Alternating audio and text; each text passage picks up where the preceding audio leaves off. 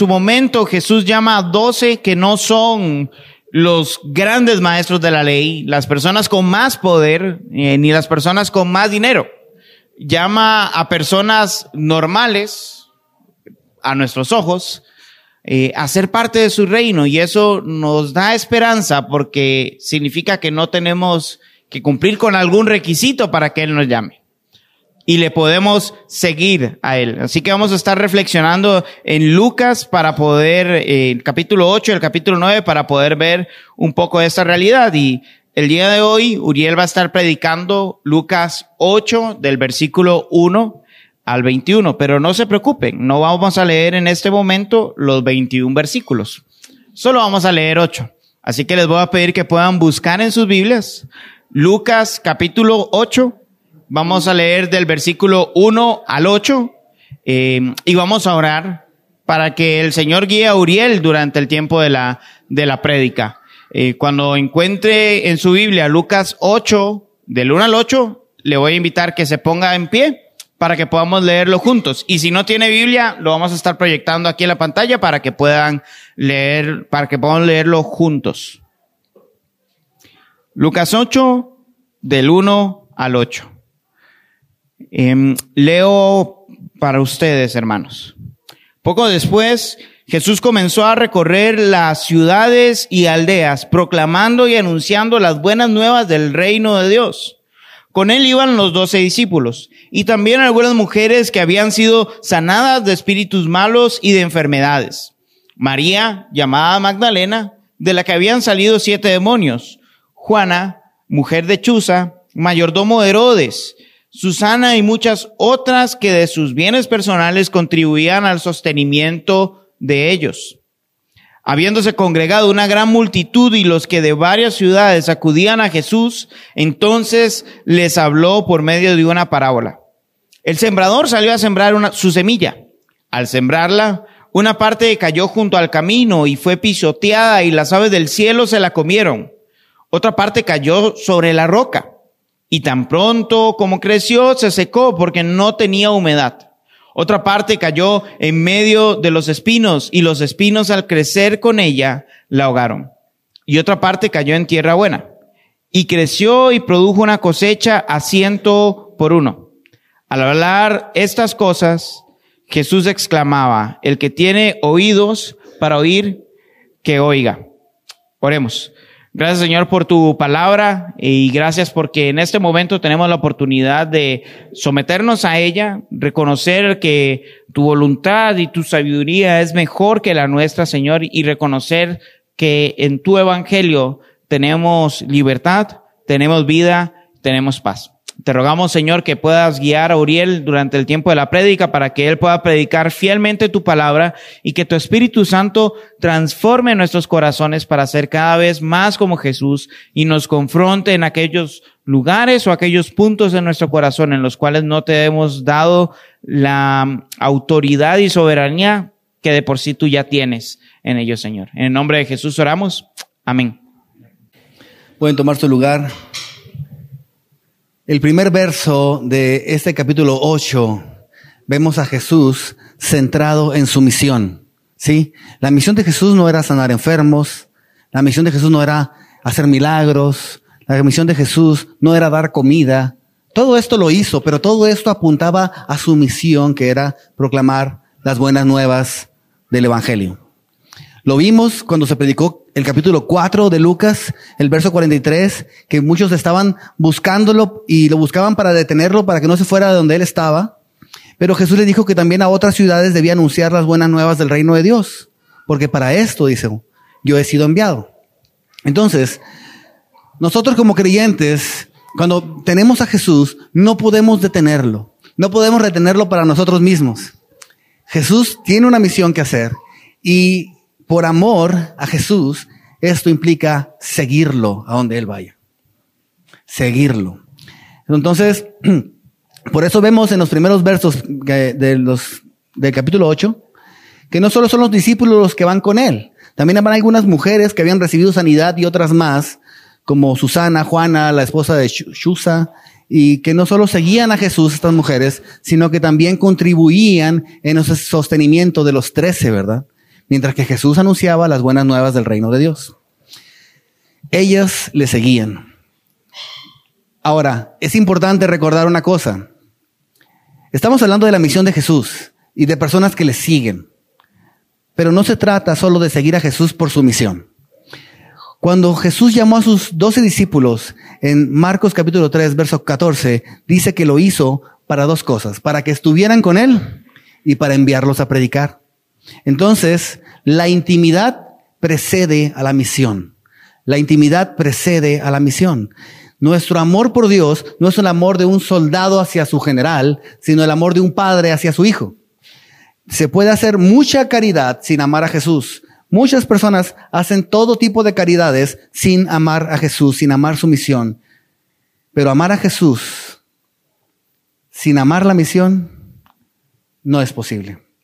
Amar la misión de Jesús implica para nosotros participar en ella, proclamando y proveyendo para que esta misión siga avanzando. Ambas cosas. Así que hoy vamos a ver algo muy sencillo y en una frase podríamos decirlo como el sembrador salió a sembrar su semilla y hoy sus seguidores somos llamados a sembrar la semilla que proveyó. Así que si algo he aprendido yo de esta parábola en el estudio que tuve de ella, es a tener cuidado en cómo escucho. ¿Cómo estoy escuchando el mensaje del Evangelio? ¿Cómo estoy respondiendo al apremiante llamado de proclamar esta verdad? Porque cada vez que escucho de Jesús decir, el que tenga oídos para oír, oiga, veo en que Cristo está demandando no solo atención a sus palabras, sino reflexión sobre ellas. Antes de entrar en detalle con, con todo el pasaje de la parábola del sembrador, y dado que el verso 11 nos dice que la semilla de la parábola es la palabra de Dios, quisiera que habláramos de esta semilla. La semilla contiene las buenas nuevas del reino de Dios. ¿Cuáles son estas buenas nuevas?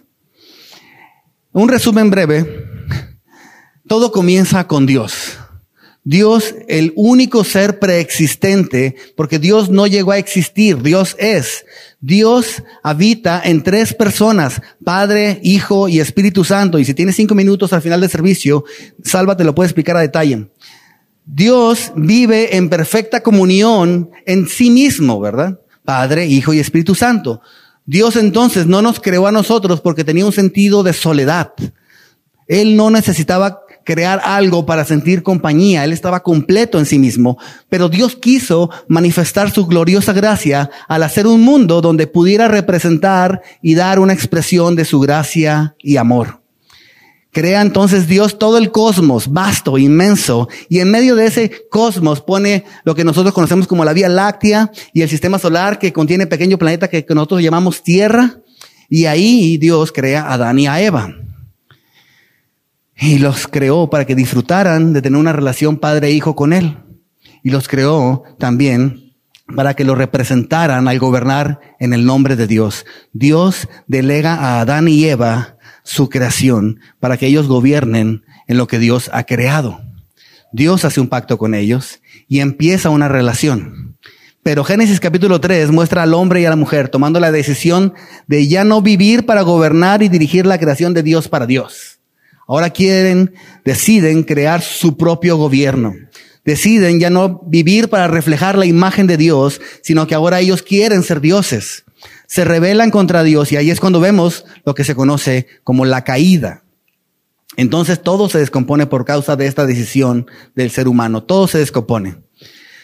Todas las injusticias que vemos parten de esto, de cuando el ser humano le dijo a Dios, no queremos vivir a tu manera, queremos vivir a la nuestra. Entonces vemos a seres humanos haciendo lo que más desean hacer, pero más insatisfechos que nunca. Porque el ser humano no fue creado para ser rey, sino para vivir para la gloria del rey del cosmos. Y en todo el Antiguo Testamento vemos colecciones de historias donde Dios nos presenta un mundo lleno de maldad. En, Génesis también vemos que Dios decide borrar todo rastro de maldad, pero una familia halló gracia delante de Dios. Es decir, Dios tuvo gracia con esta familia, que era la familia de Noé.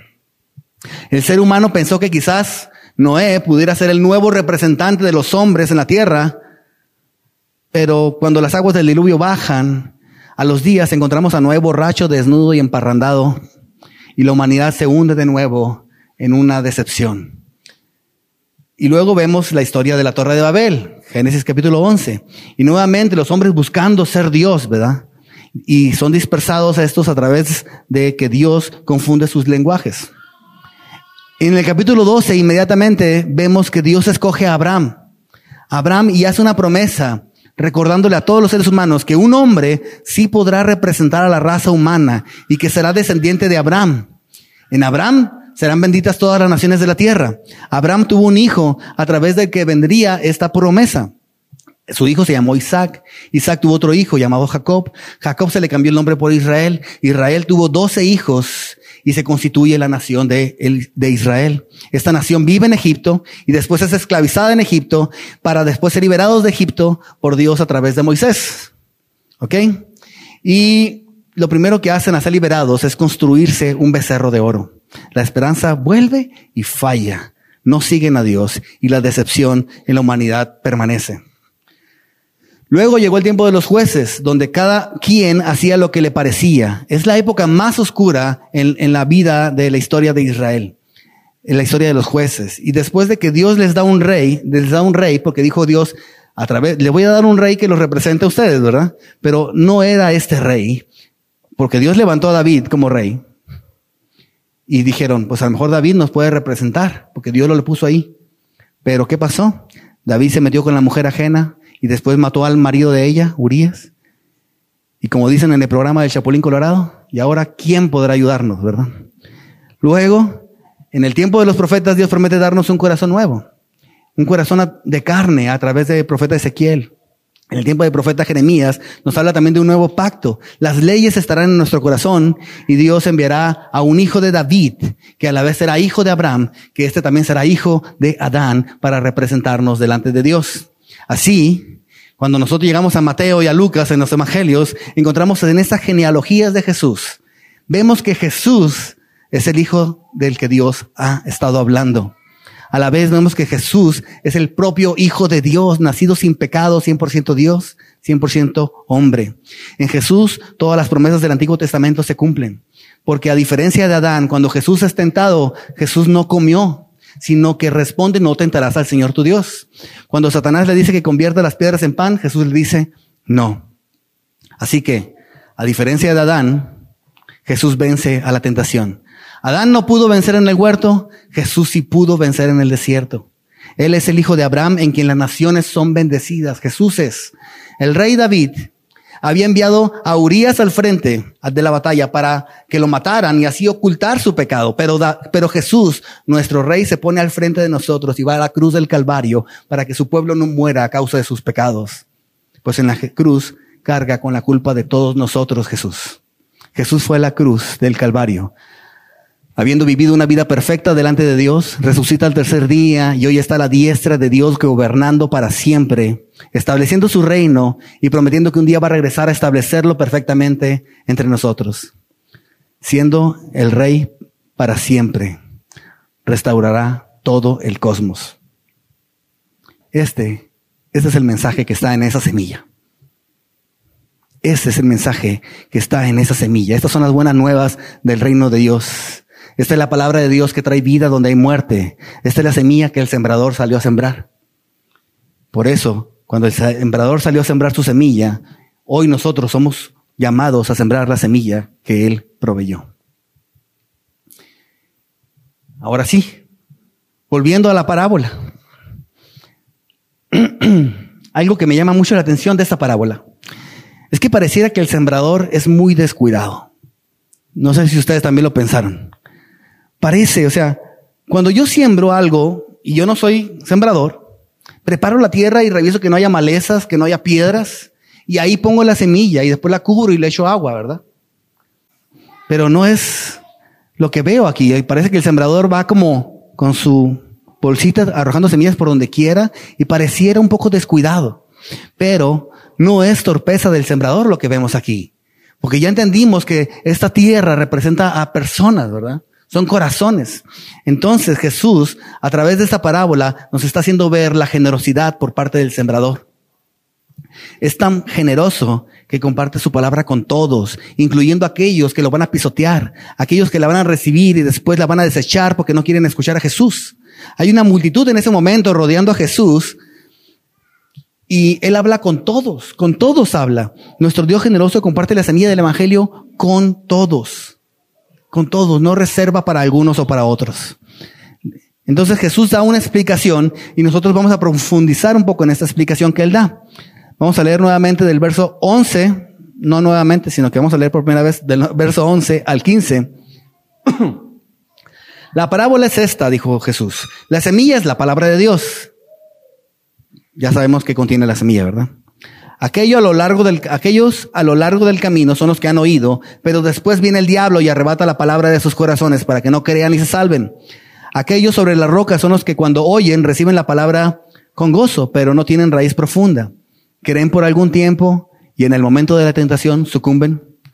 La semilla que cayó entre los espinos son los que han oído y al continuar su camino son ahogados por las preocupaciones, las riquezas y los placeres de la vida y su fruto no madura. Vamos a dejarla ahí. Hay tres tipos de tierra en, estas, en esta primera sección representando a un mismo tipo de persona. Estas son personas que sí han escuchado la proclamación del Evangelio, sí han recibido las buenas nuevas del reino de Dios. Ahora vamos a ver uno por uno de ellos. Aquellos a lo largo del camino, dice el verso 12. Y el verso 12 también nos indica que el propósito de la semilla, el propósito es para que las personas crean y se salven. Pero esto no ocurre y no por culpa del diablo, como pudiéramos malinterpretarlo, porque el diablo no es culpable del rechazo que esta persona tiene. Porque miren lo que nos dice, el diablo viene después, pero después viene el diablo. El diablo no está poniendo las manos para que no caiga la semilla. El diablo no está poniendo cosas para obstruir que caiga la semilla en donde está esa tierra. El diablo viene después. Cuando ya el evangelio fue proclamado, fue escuchado, pero como no haya cabida en el corazón, entonces el diablo viene y se la lleva. Por eso el verso 18 de este mismo, de este mismo capítulo 8, hace la advertencia diciendo, por tanto, les dice, tengan cuidado de cómo oyen, porque al que tiene, al que tiene, más le será dado, y al que no tiene, aún lo que cree que tiene, se le quitará. Aquellos que endurecen su corazón, aquellos que dicen, esto no es para mí, llegará el día en que estos que endurecen su corazón tendrán oídos, pero no oirán. Quizás Muchos de nosotros desde pequeños han ido, muchos de ustedes desde pequeños están asistiendo a la iglesia. O quizás es la primera vez que escuchas esto. Pero llegará el día en que si tú cierras tu corazón y sigues cerrando tu corazón, ya no vas a poder escuchar la voz de Dios. El pueblo de Israel, después de muchos años y muchos profetas de estarle hablando a todo el pueblo y de ellos endurecer su corazón, pasaron por un tiempo de 400 años de silencio hasta que llegó desde el último profeta hasta Juan el Bautista, cuando está proclamando que Jesús ya viene. No tuvieron cuidado de cómo ir y lo que tenían les fue quitado. El siguiente terreno son los de la roca, aquellos sobre la roca, dice el verso 13. Estos reciben la palabra con gozo. Les hace sentido la predicación del Evangelio les gusta la enseñanza, les gusta las alabanzas, pero no tienen raíz profunda. Parece que tienen tierra, pero es solo superficial, porque hay piedra debajo de esa pequeña capa de tierra. Entonces parece que brota una planta, pero brota sin fuerza, porque es superficial. Personas que al parecer tienen vida, pero cuando viene el sol, el viento o las lluvias fuertes, es tan superficial que se vuelven atrás. Las pruebas producen intranquilidad en estas personas, incluso temor, de manera que abandonan aquello que está directamente vinculado a esa prueba. Para los creyentes, las pruebas conducen a una estabilidad en la fe que se hace más sólida porque se enraiza profundamente en Jesús. Dios permite las pruebas para fortalecer nuestra fe. Los cristianos también lloran y esto es algo que los que tienen una fe superficial no soportan. Porque quieren vivir su mejor vida ahora. Así que las pruebas, las pruebas que afianzan al creyente en su fe, llevan al mero profesante a alejarse del verdadero camino.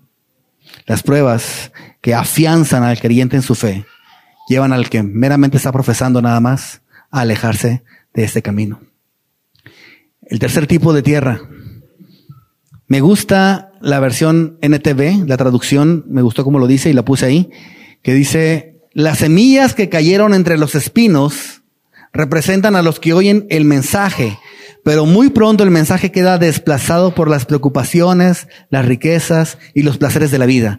Así que nunca crecen hasta la madurez. El mensaje es desplazado, dice.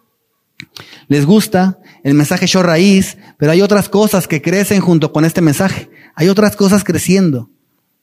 Tienen corazones sinceros, pero divididos. Conocen el Evangelio, pero también desean disfrutar de bienes y placeres terrenales, procurando una vida cómoda.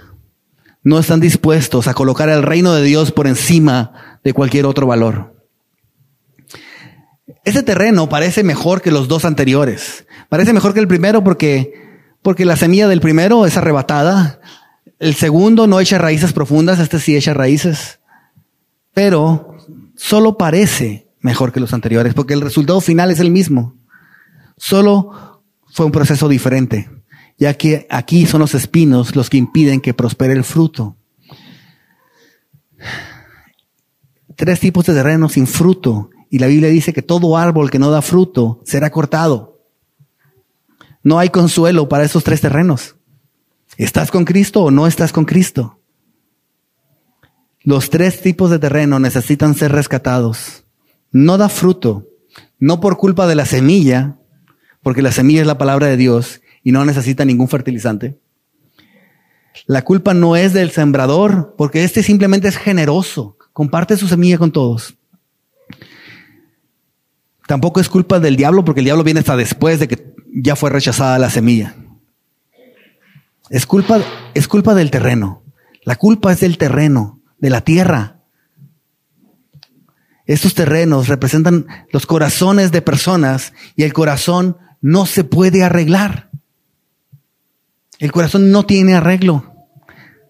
La única alternativa es un corazón nuevo. Esa es la esperanza que da Ezequiel en el capítulo 36, cuando dice el profeta, además les daré un corazón nuevo y pondré un espíritu nuevo dentro de ustedes y quitaré su corazón de carne y de piedra y les daré un corazón de carne. Pondré dentro de ustedes mi espíritu y haré que anden en mis estatutos y que cumplan cuidadosamente mis ordenanzas. Dios sabe que la única manera de vivir justamente es un corazón nuevo. Jesús le dijo a Nicodemo que el que no nazca de, nuevo no puede ver el reino de Dios. Cuando el joven rico le pregunta a Jesús que si, cómo, qué puede hacer para tener la vida eterna, Jesús le, le recita cinco de los mandamientos y después el joven rico presume de decir que todos los cumplía y Jesús le dijo, aún te falta uno. Uno más. Jesús le demuestra a este joven que no es tan bueno como él pensaba, porque hay una área en su vida en la que no puede ya que el primer mandamiento dice que debes amar a Dios por encima de todo, y este joven amaba el dinero por encima de todo. Las personas alrededor dicen que si este joven rico no puede, entonces ¿quién? Él, cumplía por lo menos cinco, ¿verdad? Y Jesús dice en Lucas, más adelante de, de lo que estamos predicando hoy en día, lo que es imposible para el hombre es posible para Dios. Pídele a Dios un corazón nuevo. Pídele a Dios un corazón nuevo para aquellos también a quienes les, anuncias tú el mensaje del Evangelio. A veces mi hijo me dice, ¿por qué te portaste mal? Le digo yo. Él me dice, es que Dios no me ha dado ese corazón nuevo, me dice. Vamos a orar otra vez para que Dios te lo, te siga dando ese corazón. Dios, si tú se lo pides, Dios te lo va a darle. Pero es que mira, yo me sigo portando mal, me dice. Pues hazle caso a Dios, le digo, ¿no? Pero Él así me dice, ¿verdad? Pero nosotros debemos de pedir no solo un corazón nuevo para nosotros, ¿verdad? Sino para aquellos a quienes les estamos predicando el mensaje del Evangelio. El sembrador salió a sembrar su semilla. Y hoy sus seguidores somos llamados a sembrar la semilla que Él proveyó. Al principio te mencionaba también que no solo debemos de seguir a Jesús por su misión, sino para estar con Él. Porque esta semilla del Evangelio no solo nos salva, sino que esta semilla del Evangelio nos hace su familia. La semilla del Evangelio nos hace hijos de Dios. Por eso es importante lo que continúa y ahora que va a describir el cuarto terreno descrito como buena tierra que sí da fruto. Pero leamos toda la sección de un, de, un solo, del 15 al 21, para entender esto. Pero la, la, semilla en la tierra buena son los que han oído la palabra con un corazón recto y bueno, y la retienen, y dan fruto con su perseverancia. Nadie enciende una lámpara y la cubre con una vasija o la pone debajo de una cama, sino que la pone sobre un candelero, para que los que entren vean la luz. Pues no hay nada oculto que no haya de ser manifiesto, ni secreto que no haya de ser conocido, y salga a la luz. Por tanto, tengan cuidado de cómo oyen, porque al que tiene, más le será dado. Y al que no tiene, aún lo que cree que tiene se le quitará. Entonces la madre y los hermanos de Jesús llegaron a donde él estaba, pero no podían acercarse a él debido al gentío. Tu madre y tus hermanos están afuera y te quieren ver, le avisaron. Pero él, él respondió, mi madre y mis hermanos son estos que oyen la palabra de Dios y la hacen. No cabe duda que el Señor, al explicar el significado de la parábola, tenía en mente a sus doce discípulos y a las mujeres que mencionan en los primeros versos. Y estos se pueden ver reflejados en este cuarto tipo de tierra. Ahora, no sabemos la razón por la que la mamá y los hermanos de Jesús están buscando a Jesús. Lo único que sabemos es que lo estaban buscando. Jesús responde un poco chocante a nuestro entendimiento, ¿verdad? Si yo dijera, mi mamá estuviera ahí en la puerta y dijera, tu mamá te busca, Uriel, y yo dijera, mis, mis hermanos, lo que hace la voluntad de Dios son mi familia, un sandalia me hubiera caído aquí en la frente, ¿no? Pero, pero Jesús no está diciendo eso, o sea, Él está todavía ilustrando la parábola que acaba de hablar. Lo, que acaba de hablar. Jesús está mostrándonos que el vínculo de ser familia no está basado en la sangre o de forma natural. Son las buenas nuevas del Evangelio las que nos hacen familia de Dios. Es la semilla la que nos hace la, la familia de Dios. Es esa semilla recibida en esta buena tierra. Ahora, Jesús hace énfasis en esto porque se está dirigiendo a Israel, que se jacta de su origen étnico. Ellos decían, somos hijos de Abraham, somos hijos de Isaac, somos hijos de Jacob. Siempre andan diciendo eso cuando lees los evangelios. Ellas, ellos se creían el pueblo de la promesa y su confianza estaba basada en su origen étnico. Como somos de ese pueblo, somos pueblo de Dios. Por lo tanto, Jesús les habla de esta falsa seguridad. Además, la luz de las buenas nuevas del reino de Dios que brilla en el corazón de los que oyen no debe ser guardada para ellos. No se pone debajo de una mesa y se cubre con una vasija, sino que se pone sobre el candelero, les dice. El pueblo de Israel había acaparado las buenas nuevas del reino de Dios solo para ellos. Pero la palabra no es dada para que esté reservada individualmente, sino para ser proclamada a todos. Ellos agarraron la luz y la pusieron debajo de la mesa no era para anunciarla. Ellos seleccionaban a quien permitían que fuera parte de ellos. Así que Jesús llama a quienes le sigan a brillar sin temor, aún en medio de la persecución, y a ser generosos, no seleccionar qué tipo de tierra voy a sembrar esta semilla. Parece que Israel se olvidó que el pacto que Dios estableció con Israel no está basado en su raza, Dios mismo se los dice a ellos, te dejo el, el, pasaje, Deuteronomio 7 del 7 al 8. La razón no tiene nada que ver con ustedes, sino que fue por puro amor nacido en mí, dijo Dios. Además, las buenas nuevas eran para que fueran benditas todas las naciones de la tierra, pero ellos la habían puesto escondida entre ellos nada más. Jesús les dice con toda claridad, que no tengan esa falsa seguridad de creer que son pueblo de Dios solo porque son hijos de Abraham, porque de Abraham puede levantar hijos aún de estas piedras, se lo dijo en algún momento. Así también nosotros. Nadie es miembro de la familia de Dios solo porque sus padres son cristianos, líderes, pastores, etc. No se llega a ser parte de la familia de Dios solo porque nacimos en familia cristiana. No hay cristianos de cuna. Nuestros hijos necesitan el Evangelio, que el Evangelio es un regalo de la gracia de Dios, ahí está. Pero necesita ser proclamado a ellos también. Así que el vínculo de ser familia de Dios es un vínculo espiritual para aquellos que oyen la palabra de Dios y la hacen, dice el versículo 21. Aquellos que oyen y hacen la palabra de Dios.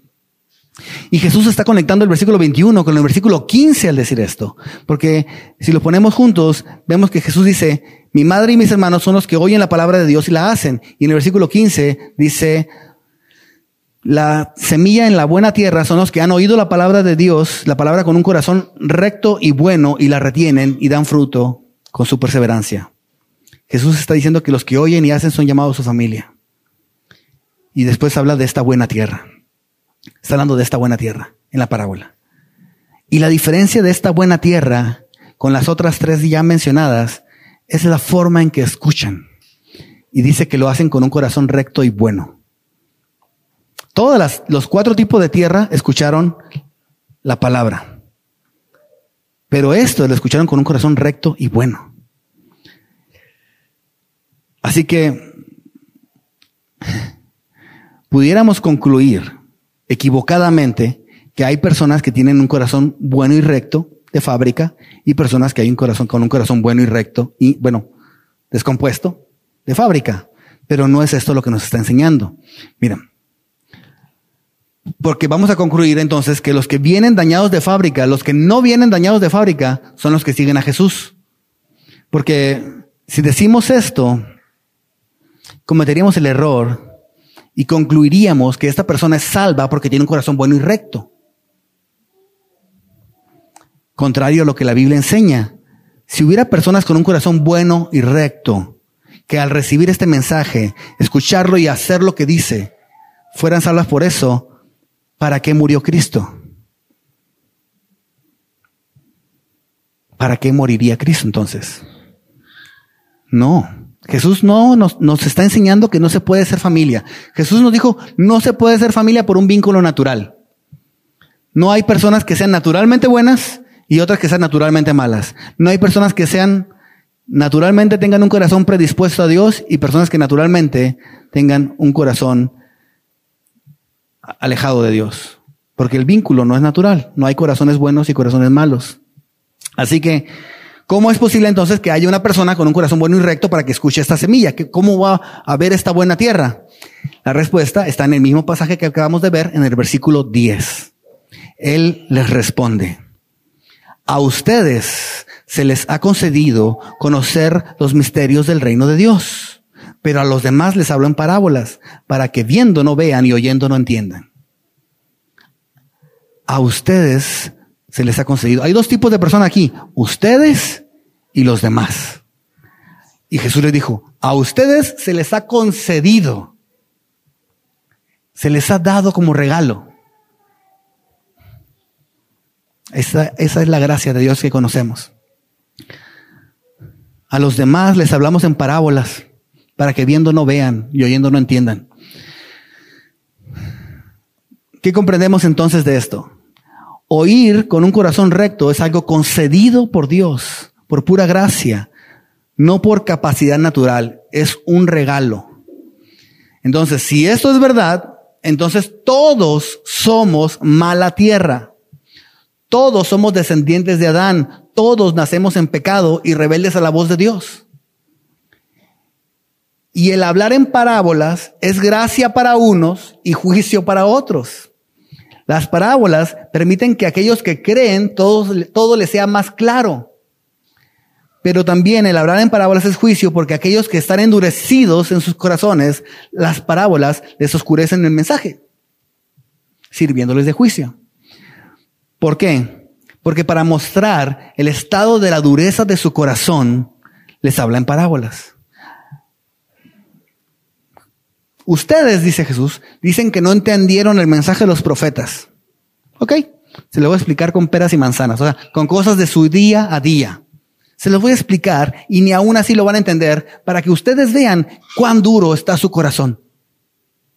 No, no lo van a ver, Pero aquellos que sí tienen un corazón recto y bueno, aquellos a los que se les ha concedido esto, les va a quedar más claro el mensaje del reino de Dios. El sembrador salió a sembrar su semilla. Y hoy sus seguidores somos llamados a sembrar la semilla que Él proveyó. Sembremos nosotros esta semilla, conociendo también que existen todos estos tipos de terreno cuando sembramos pero hagámoslo con generosidad. Como este sembrador, pidámosle a Dios que cambie los corazones de las personas con las que estamos hablando.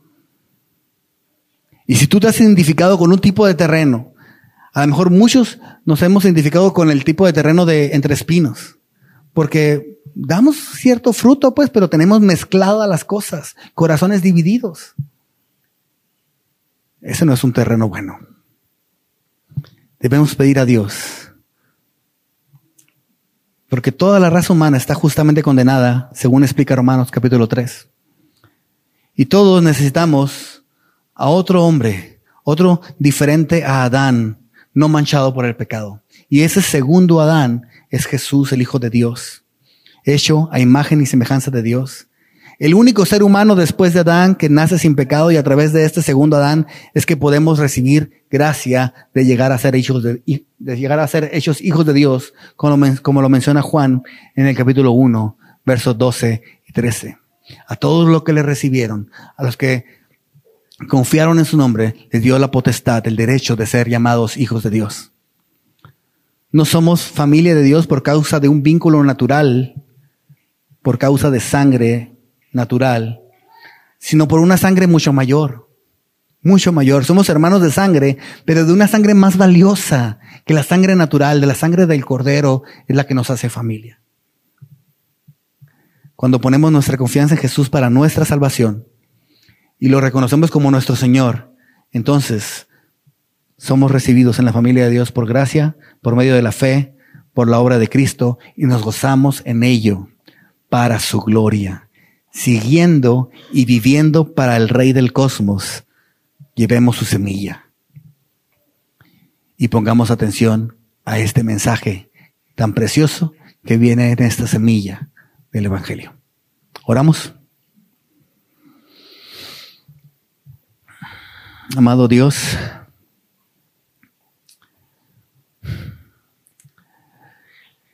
en esta mañana, Señor, a la luz de tu palabra, reconozco que muchas veces me pongo terco en mi corazón y endurezco mi corazón. Y, sobre todo cuando vienen otras personas y me refieren pecados en mi corazón. Y a veces endurezco mi corazón y no dejo que, que entre tu semilla. A veces simplemente creo que soy creyente y vivo una vida medias o dividida. Señor, sea cual sea el caso que está pasando cada uno de nosotros aquí, concédenos un corazón bueno y recto, que escuche tu palabra y que no solo la escuche, Señor, sino que reflexione sobre ella y reconozca yo no soy el propio rey de mi vida. No fui creado para ser el rey. Fui creado para darte gloria a ti, el único rey. Y de esa forma fui creado para poder vivir una vida plena que te glorifique. Tú eres el rey de gloria. Tú eres el rey sublime. Tú eres el rey de reyes.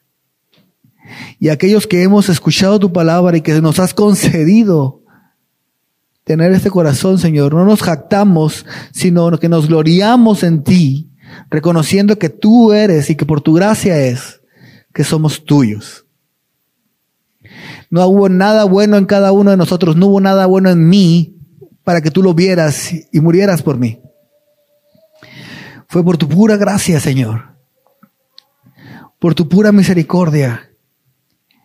Y esta mañana, Señor, te doy gracias por tu sacrificio Gracias por concedérmelo. Y perdóname, Señor, porque a veces por falta de valor no salgo a sembrar la semilla. pensando en que yo soy el que está haciendo este trabajo cuando tú ya lo hiciste todo. Todo lo has hecho.